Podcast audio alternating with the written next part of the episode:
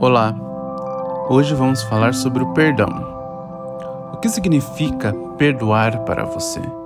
Quantas vezes você já perdoou?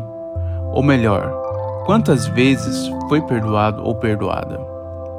Pedir ou dar perdão é mais do que um ato humano, é um ato de amor por si e pela outra pessoa. É o reconhecimento de que todos, sem nenhuma exceção, somos suscetíveis ao erro. Mas, da mesma forma que podemos inevitavelmente errar, também podemos aprender com os nossos erros. Perdoar é escrever um ponto final a uma história que não saiu da forma como nós queríamos.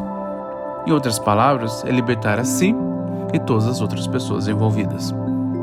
Sem trazer aspectos religiosos, mas convenhamos que a história de Jesus Cristo é mais do que perfeita para falarmos sobre perdão. Jesus já sabia que seria traído por um de seus discípulos.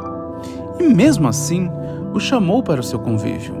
Mais do que isso, compartilhou ensinamentos, conhecimento, amor, o convidou à ceia, compartilhou o pão, compartilhou o vinho e, consciente, também o disse: Vá e faça o que tem que fazer.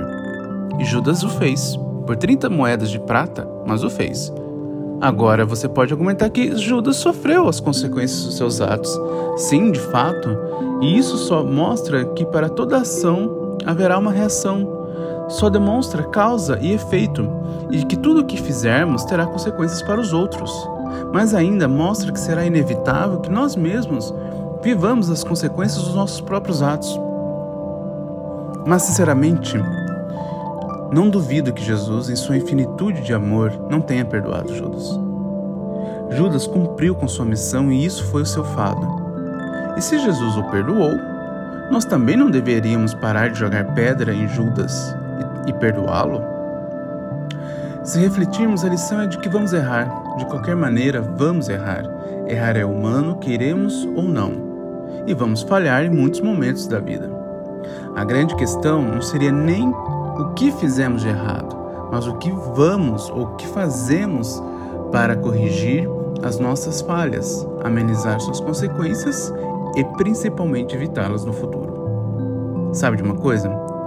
Na vida, vamos nos deparar com muitos Judas e nós mesmos seremos os Judas de tantas outras pessoas. A questão é o que vamos fazer com essa consciência agora. E se eu continuar a errar, me desculpa, mas você vai continuar a errar. Então, se é assim, e se eu não conseguir perdoar ou pedir perdão? Deseja então o perdão no fundo da alma. E se não puder dizer ou fazer diretamente para a pessoa o que sente, né? Foque essa intenção em boas ações e práticas. Transforme o que seria morte em vida. Transforme o que seria karma em dharma.